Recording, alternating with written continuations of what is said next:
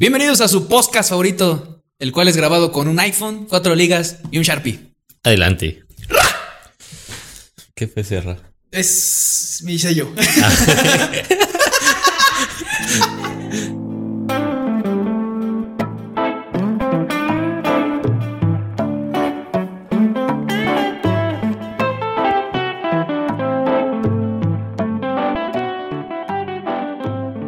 Pues bienvenidos al episodio número 3 de este podcast donde estamos hablando del libro de Hechos de la Biblia.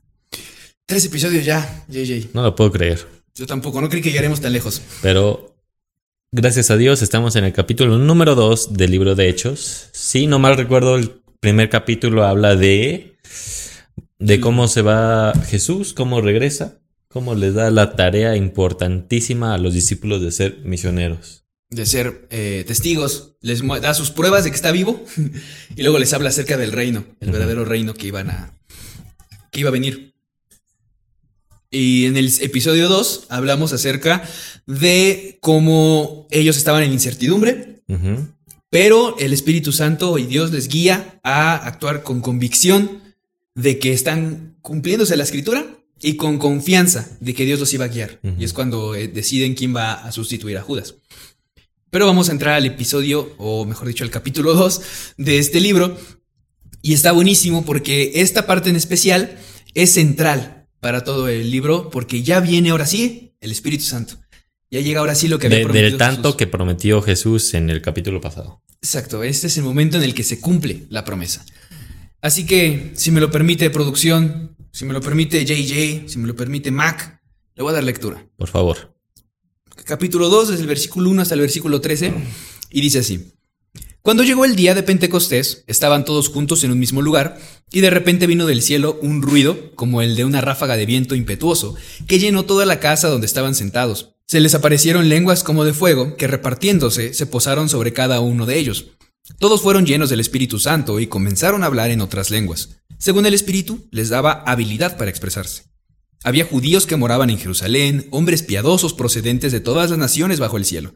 Al ocurrir este estruendo, la multitud se juntó y estaban desconcertados porque cada uno los oía hablar en su propia lengua. Estaban asombrados y se maravillaban diciendo, Miren, ¿no son galileos todos estos que están hablando? ¿Cómo es que cada uno de nosotros los oímos hablar en nuestra lengua en la que hemos nacido? Partos, medos, elamitas, habitantes de Mesopotamia, Judea y Capadocia, del Ponto y de Asia, de Frigia, de Panfilia, de Egipto y de las regiones de Libia, alrededor de Sirene. Viajeros de Roma, tanto judíos como prosélitos, cretenses y árabes, los oímos hablar en nuestros propios idiomas de las maravillas de Dios. Todos estaban asombrados y perplejos, diciéndose unos a otros, ¿qué quiere decir esto? Pero otros se burlaban y decían, están borrachos.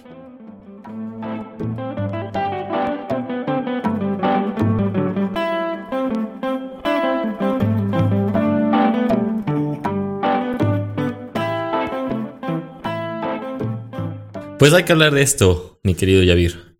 Como no, excelentísimo JJ. Vamos a hablar acerca de esto. Eh, vamos a hablar de los eventos que suceden. Va. Este es un evento crucial. Aquí nace la iglesia. El comienzo de la iglesia, ¿no? Es este momento. ¿Qué es lo que sucede? Sucede en el día de Pentecostés. Y el día de Pentecostés es importante. Pentecostés significa, pues, básicamente 50. El día quincuagésimo. Ok. El día 50 después de la Pascua. Estaban en la Pascua y obviamente eso involucra muchas fiestas.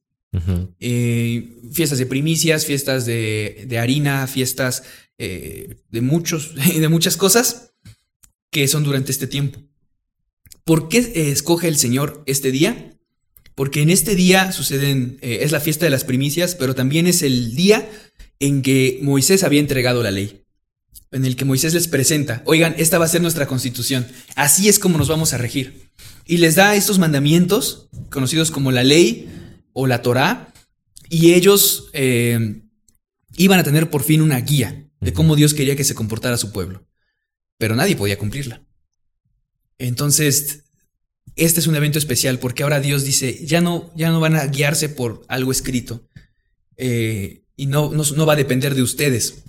Ahora yo mismo voy a habitar en ustedes para que puedan cumplir mi voluntad. Y eso me parece algo hermoso, tremendo. Tenemos que entenderlo de esta forma.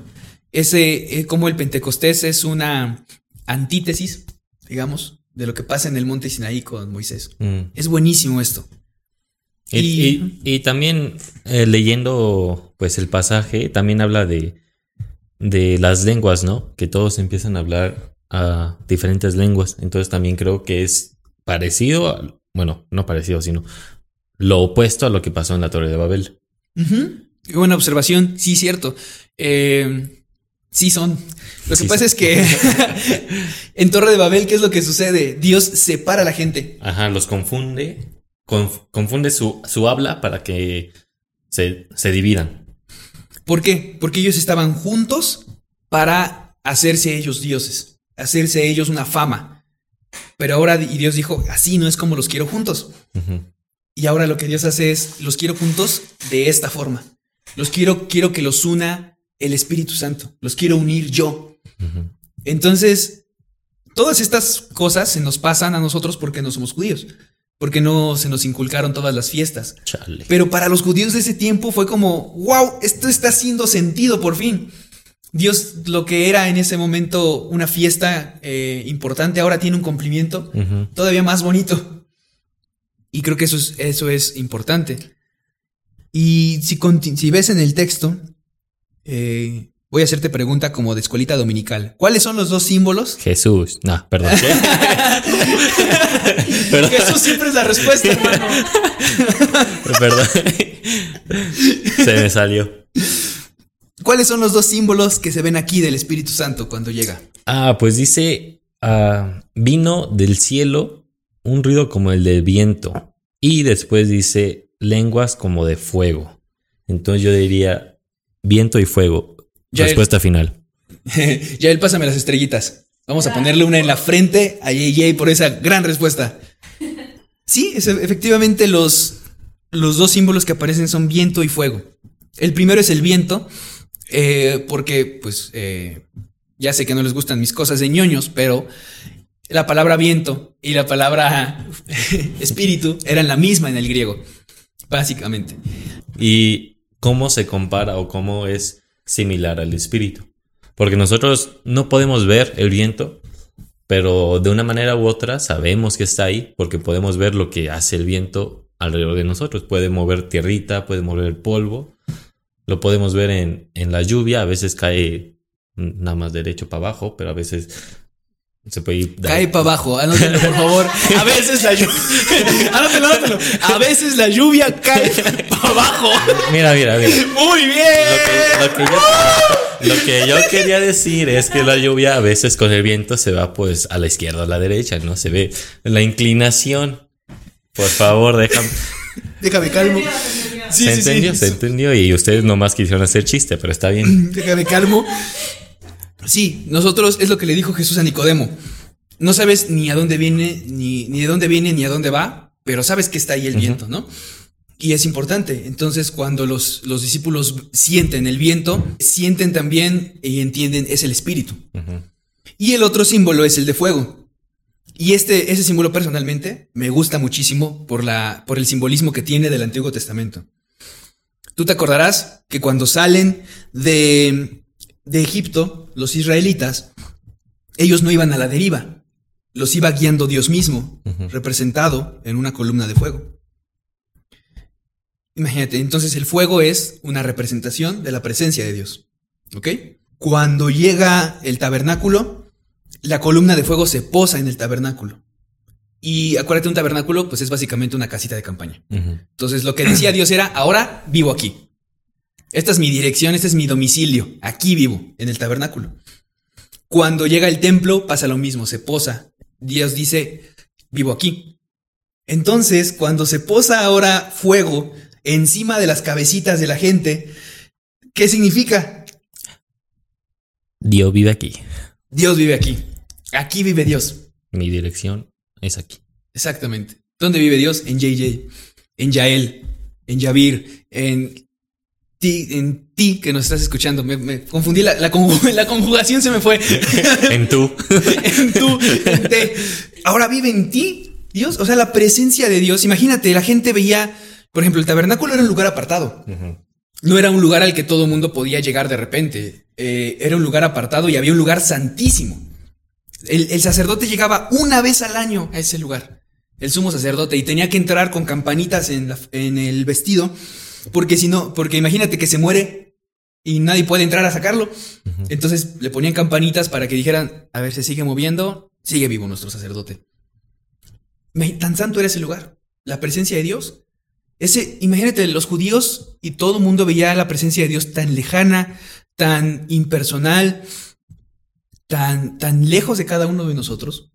Pero ahora Dios dice, no, ya no vivo en ese lugar lejano, ahora vivo en ti.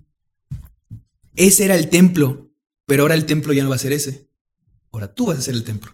Chichoy. Yo personalmente digo qué templo tan feo tengo, pero Dios dice, aquí vivo, ahora vivo en ti. Y personalmente a mí ese símbolo del fuego me gusta mucho, me parece grandioso, porque el fuego, a la vez que ilumina, uh -huh. también consume.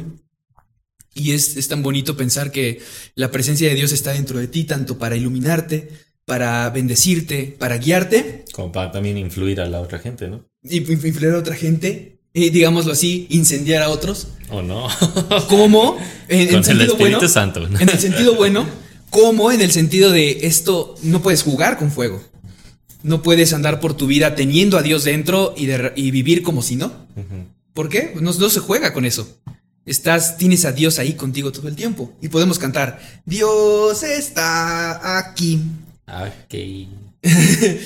Ese es el Espíritu Santo ahora. Uh -huh. El Espíritu Santo toma un papel protagónico en este libro y en nuestra vida y tiene un nuevo rol al del Antiguo Testamento.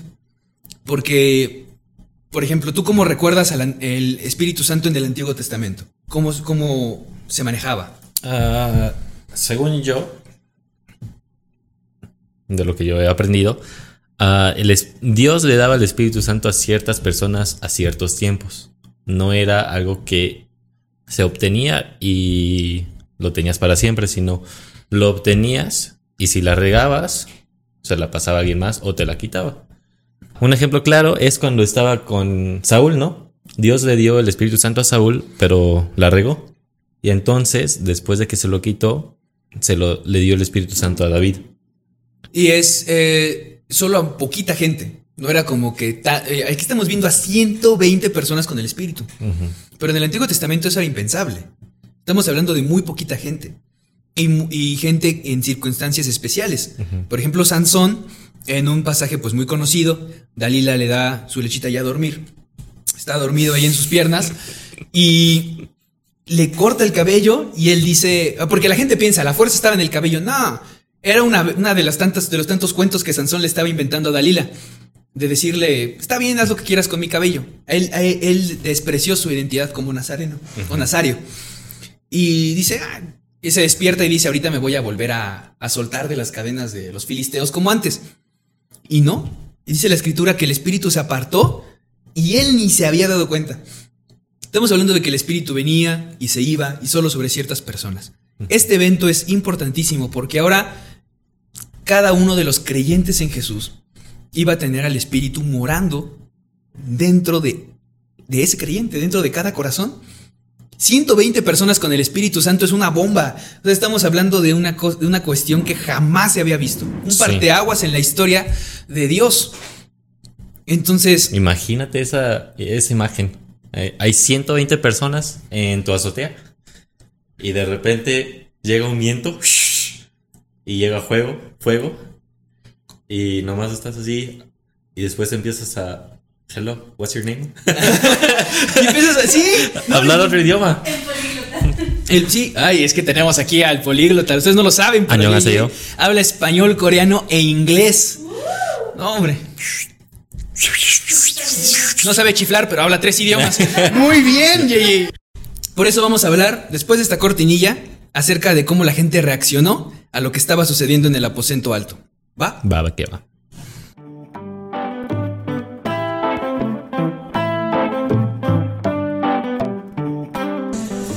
Ah, pues retomando lo que estábamos diciendo, bueno, gracias a la Biblia por darnos esta imagen de lo que está pasando, pero ahora piensa, imagínate lo que están, lo que está pasando en la mente de los discípulos y además de los discípulos, las 120 personas de ahí. Para empezar es un shock muy raro lo que tú dices. De repente escuchas y volteas y como que piensas que, que entró, ¿no? Volteas y ves a tu compa y tiene una llamita en la cabeza y dice, ¿qué, qué está pasando? Y él voltea y dice, tú tienes lo mismo. No, dice, you have the same thing. Tienen que, tienes que decir, aquí ya no hay duda de que algo está pasando. Ah, esto, imagínate, todo lo que Dios nos dijo que iba a pasar, es real. Habíamos hablado de los discípulos y los habíamos visto después de la muerte de Jesús, incrédulos, dudando muchísimo. Eh, tenían que, Dios tenía que tratarlos casi, casi como al principio. Eh, Les tenía que comprobar físicamente todo todas las dudas que tenían. Y durante esos 40 días los vemos a ellos súper eh, dudosos y tantas cosas. Ah, bueno, hasta el final ya empiezan a creer. Ya, ya se les ve, se les escucha la convicción que tienen los discípulos al final de, del primer capítulo. Sí, y en este punto ya, ya ninguno de ellos puede, puede dudar que es Dios quien está actuando en ese momento. Fue necesario, ¿no? Yo creo hacer este show para para que no tengan dudas más. Sí, es, y es muy pedagógico. La idea es que Dios estaba haciendo todo esto y no se te olvida. Jamás se te va a olvidar un evento de esa forma, de esa magnitud. Va a marcar tu vida necesariamente.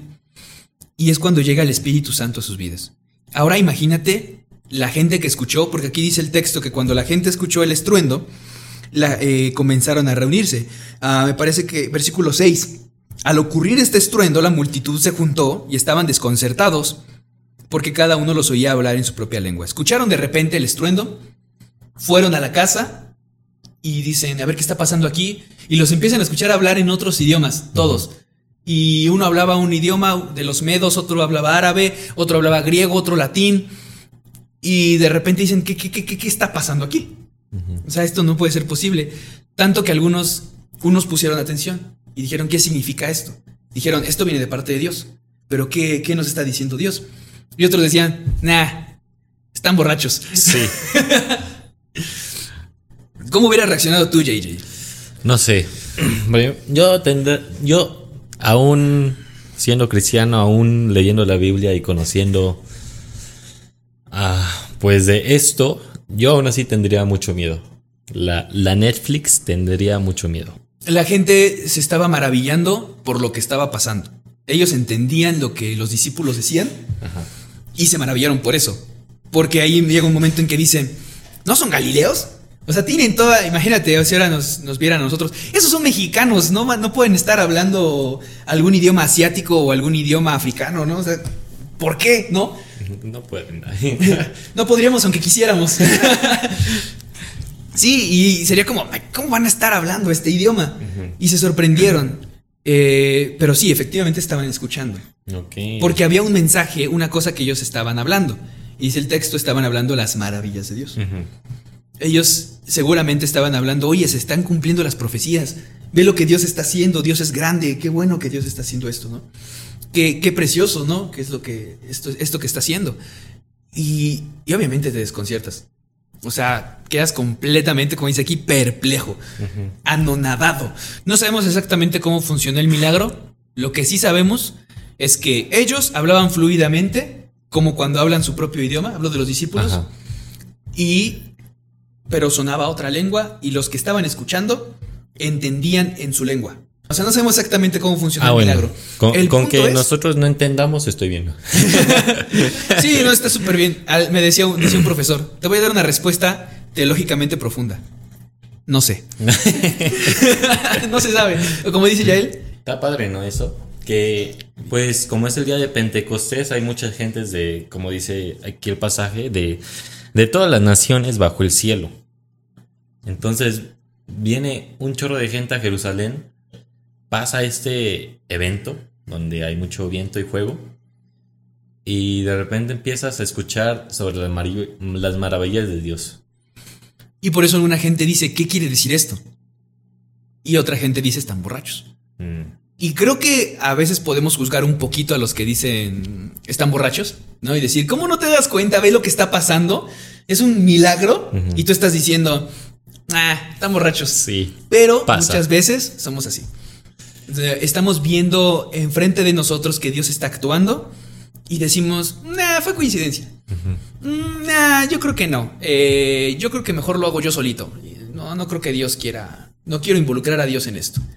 Creo que es importante que aterricemos esto a nuestra vida y digamos, ¿cuántas veces somos conscientes de los milagros que Dios está haciendo a nuestro alrededor? Lamentablemente sí, a veces Dios nos pone obra en nuestras vidas todo el tiempo y nosotros no le hacemos caso. El Espíritu Santo está hablando aquí y en el Antiguo Testamento de una manera donde había profecías.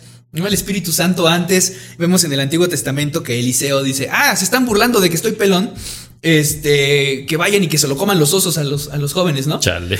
O sea, vemos al Espíritu Santo actuando de una manera así, con cosas grandiosas, ¿no?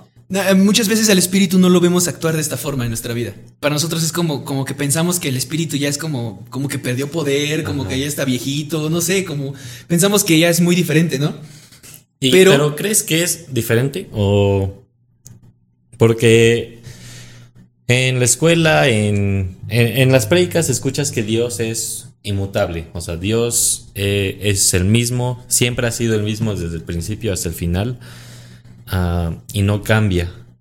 Pero ahorita ves el Espíritu Santo, que también es Dios, y dices, ¿por qué hace esas cosas en el Antiguo Testamento y ahorita no puedo, no puedo decidir con quién me voy a casar? No. Porque ahorita no puedo hacer que caiga fuego sobre la gente que se burla de mí. Ah, tiene que ver, creo, por lo menos con tres cosas. La primera es que nosotros limitamos muchas veces con nuestra falta de fe eh, lo, que Dios, lo que Dios hace en la vida. Mm, Nosotros con nuestra fe muchas veces no, no permitimos que, que Dios actúe. Y decimos, no, esto lo voy a controlar yo. Creo que muchas veces podríamos ver milagros, grandes milagros, cuando decimos, Señor, te lo encargo a ti, te lo dejo a ti. Yo tengo fe en que tú lo vas a resolver. Y muchas veces podemos ver grandes milagros cuando eso sucede. Segundo lugar, creo que tiene que ver con que nosotros no vemos todo lo que hace el Espíritu Santo. Si Dios en este momento abriera nuestros ojos espirituales, creo que podríamos ver muchas cosas. Podríamos ver la- el ejército de Dios en este lugar, como sucedió en el Antiguo Testamento.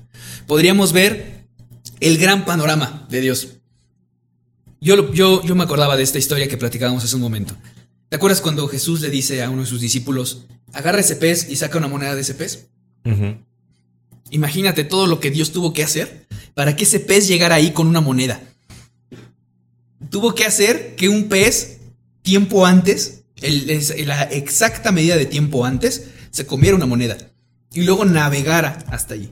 Y ahora, ¿quién tiró esa moneda? ¿Por qué el pez tenía una sí, moneda, sí. no? ¿A quién se le cayó esa moneda?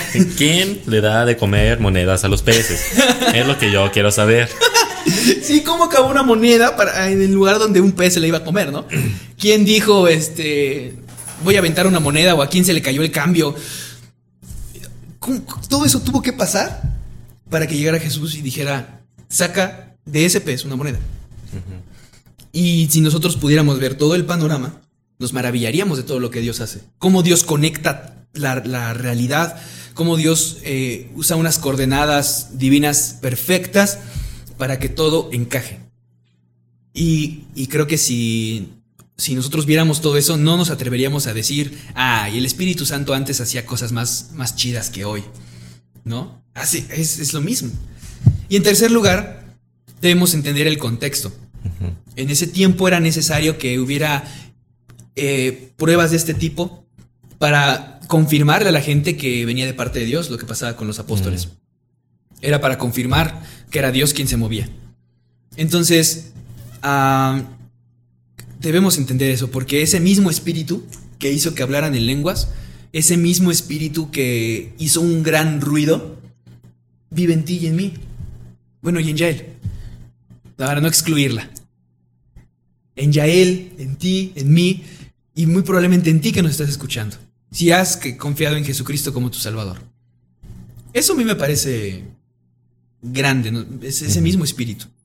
Así que lo que vemos aquí, en resumidas cuentas, el mensaje, dentro de todo lo que vimos, de que el Pentecostés era importante, etcétera. El mensaje aquí es, El mensaje es que si eres uno de esos que les da monedas de comer a los peces, deja de hacerlo. el no, eso también es el mensaje, pero el mensaje central de todo esto es que ese Espíritu Santo que comenzó aquel día es el mismo que está en nosotros. Que el Espíritu Santo está dentro de ti y está dentro de nosotros. Está en eh, su presencia para guiarnos, para iluminarnos el camino. Pero también es algo que tenemos que tener en cuenta no solo con alegría, sino también con temor. De saber, Dios está ahí. Cuando estás pecando, no, Dios no se voltea, no se va y dice, ay no. Dios está ahí cuando estás pecando, ¿sí? Dios está ahí contigo y eso debe darnos temor y alegría también. Sí. Y, y yo creo que no hay que desanimarnos también si no vemos el Espíritu Santo obrando en nuestras vidas como lo hacía en el Antiguo Testamento. Porque tenemos esta promesa y ya se cumplió que tenemos el Espíritu Santo dentro de nosotros. Entonces Dios siempre está obrando con nosotros en nuestras vidas, quieras o no, veas o no. Entonces, Es, qué, qué buena, qué buen mensaje, Jay. La presencia del Espíritu Santo no depende de si lo sientes o no lo sientes. Ah, Porque hay días que tú dices, es que no siento a Dios. Este culto no sentía a Dios. No depende de que lo sientas o no. Ya hay una promesa, la promesa de que Dios está contigo. sí, Imagínate, hay veces en que estamos agüitados, ¿no? Uno muy agüited. hay veces que uno está agüitado, que uno está triste y uno dice, Señor, ¿por qué no te siento, no? Pero esta promesa la debemos recordar. No importa que no lo sienta. Dios está ahí conmigo. Y recordemos que el Espíritu Santo es consolador. Dios está ahí consolándote. En estos tiempos difíciles de incertidumbre, de dificultad, de tristeza, creo que es muy bueno recordar. Dios está no solo contigo, está en ti para consolarte, para ayudarte, para guiarte. Y creo que eso nos debe dar confianza y alegría y el empuje y la motivación para seguir adelante. Y díselo a todos, como dice el pasaje, que la gente escucha de las maravillas que Dios está haciendo en tu vida. Aunque la gente crea que estés borracho, hazlo. ¿no? ¡Ey, qué buen mensaje! Sí, es cierto. Pero no estés borracho. Ah, sí, pero no te... Asegúrate que no estás borracho cuando la gente piensa que lo estás. Qué buen mensaje, sí es cierto. Háblale a la demás gente. Si el Espíritu Santo está actuando en tu vida, cuéntaselo a la gente. Aunque la gente no lo crea. Dios está contigo, Dios está con nosotros y creo que eh, con eso podemos terminar, con ese mensaje. Me late. Nos vemos, muchas gracias por escuchar este podcast patrocinado por BAM Center. Yo soy Yavir, Yo soy JJ. allá está Yael. Adiós. A la próxima. Chao, chao.